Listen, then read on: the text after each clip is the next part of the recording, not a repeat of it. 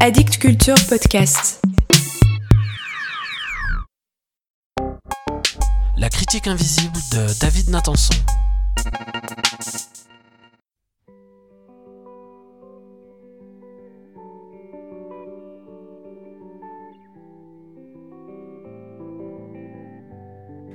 Bonjour à tous, je suis très content de vous proposer aujourd'hui le premier numéro de la critique invisible.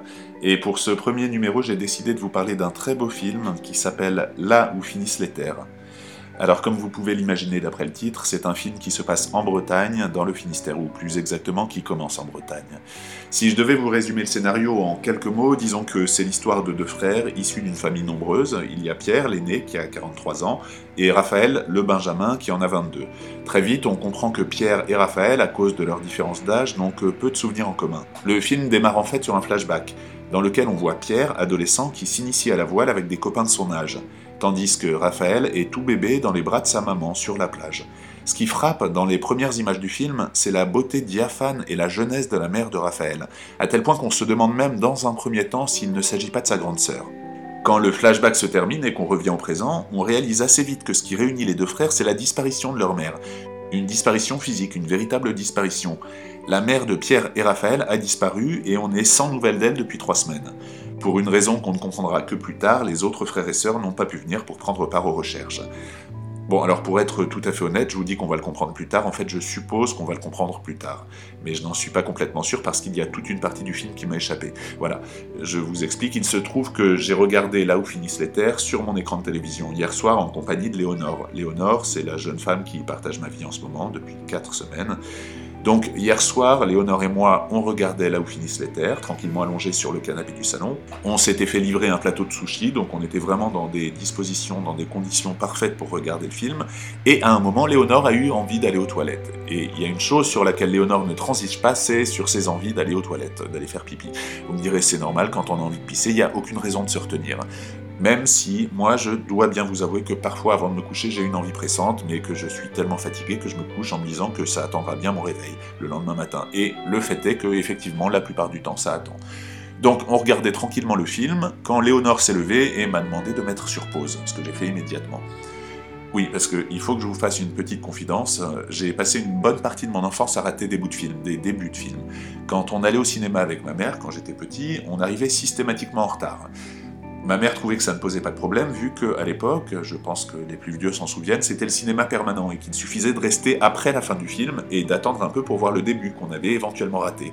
Sauf qu'à la fin du film, il y avait toujours une bonne raison pour partir, et donc il y a une bonne centaine de films dont je ne connais toujours pas le début.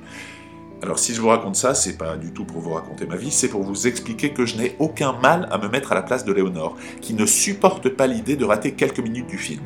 Donc j'ai mis sur pause comme elle me l'a demandé. Sauf que quand Léonore est revenue des toilettes, le film n'a pas voulu redémarrer. Le fichier était probablement endommagé, je sais pas, bref, j'ai appuyé sur avance rapide, et le film a repris à 1h37, c'est-à-dire beaucoup plus tard.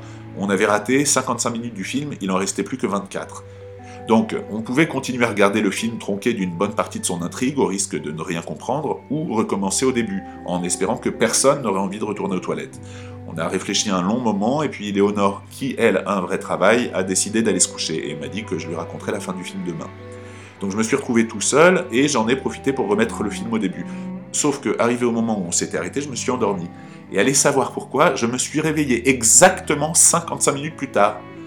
J'ai hésité à remettre le film au début une seconde fois, mais comme il était déjà 3 heures du matin, que j'avais des choses à écrire, notamment cette chronique le lendemain, je me suis résolu à ne voir de mon drap breton que le début et la fin.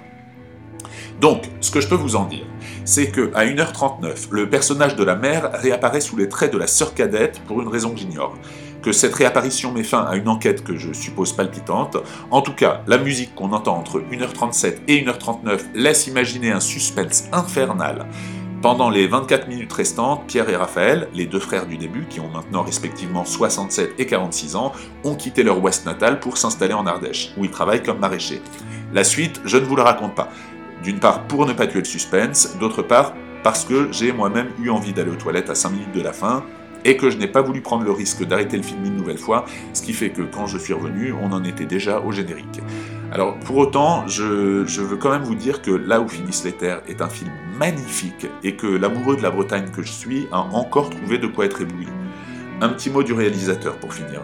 Il s'appelle Paul Voiseul, on trouve pas beaucoup d'informations sur lui, là où finissent les terres qui date de 1987 et son second film, puisqu'il en avait réalisé un plus confidentiel en 1985, le très très iconoclaste Bercé de tant d'insouciance, qui lui avait valu à sa sortie les foudres d'une certaine presse traditionnaliste.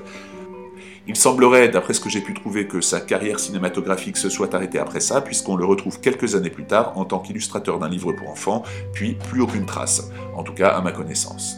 Voilà, j'espère que je vous aurai donné envie de découvrir l'œuvre courte mais dense de ce cinéaste vraiment très intéressant. Je vous donne rendez-vous la semaine prochaine pour une nouvelle chronique de La critique invisible, où il sera question de musique cette fois et du concert de Matchpoint Dirty, où je dois me rendre ce soir si tout va bien. Je vous dis merci et à très bientôt.